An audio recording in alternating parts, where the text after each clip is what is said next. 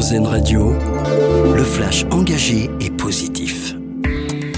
Bonjour à tous, Elisabeth Borne veut que le travail paye mieux. La Première ministre menace de sanctionner les branches professionnelles qui ont des minima sous le SMIC, c'est ce qu'elle a indiqué hier en clôture de la conférence sociale sur les bas salaires.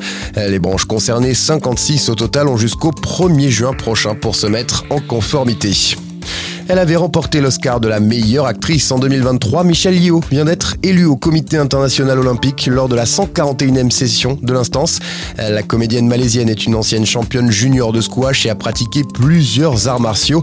Et son emploi du temps risque d'être chargé dans les années à venir puisqu'elle a actuellement une dizaine de projets en préparation, notamment les nouveaux films Avatar permettre aux habitants d'accéder aux services municipaux 24 heures sur 24 et 7 jours sur 7. C'est le nouveau plan présenté par le maire de New York hier.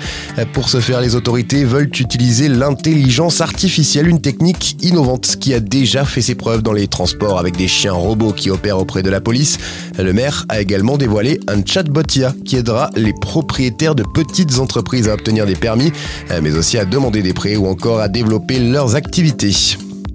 Dans l'actualité également, les vélos en libre service connaissent un boom de la demande à Paris. Depuis l'interdiction des trottinettes, selon le Parisien, elle a par exemple augmenté de plus de 250% chez DOT, une tendance que l'entreprise veut encore conforter d'ici les JO de Paris en 2024. Le retour d'une émission culte à la télé, M6 va relancer le Maillon Faible, le célèbre jeu popularisé au début des années 2000 sur TF1 avec Laurence Boccolini. Ce ne sera pas elle en revanche cette fois-ci à la présentation, mais bien l'humoriste Vincent de Dienne. Aucune date de diffusion n'a pour l'instant été avancée.